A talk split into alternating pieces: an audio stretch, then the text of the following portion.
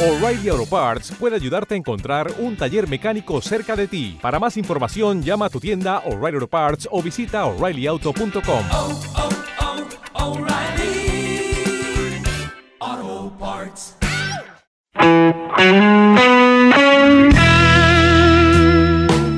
Notas de Blues.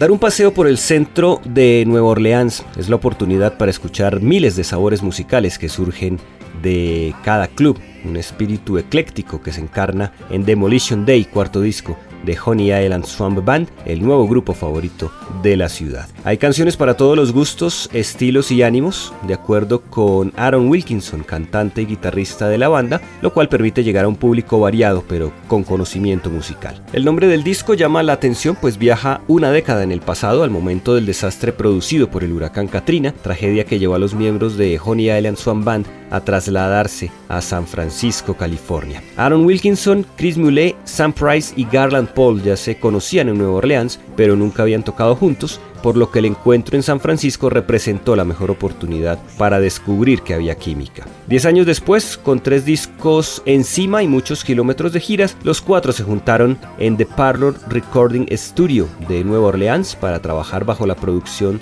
de Luther Dickinson, quien les enseñó a moverse en los pequeños tiempos que tenían para la grabación y empaquetar todas las emociones en cada toma, algo a lo que Dickinson ha llamado la libertad de la limitación. La presencia de Dickinson sirvió para que Honey Island Swan Band se conectara con la vieja escuela con el sonido análogo de las cintas de 2 pulgadas, enfocándolos en el espíritu de cada interpretación y no dejarse llevar por los detalles ni el perfeccionismo. Después de todo, cuando las canciones son fuertes, llenas de emociones y experiencias personales, no necesitan ser muy pulidas, pues con el paso del tiempo, en la medida en que vayan sanando heridas, las canciones tomarán su propia evolución, pues de eso se trata también esta producción, contar cómo lo que fue destruido se ha venido reconstruyendo.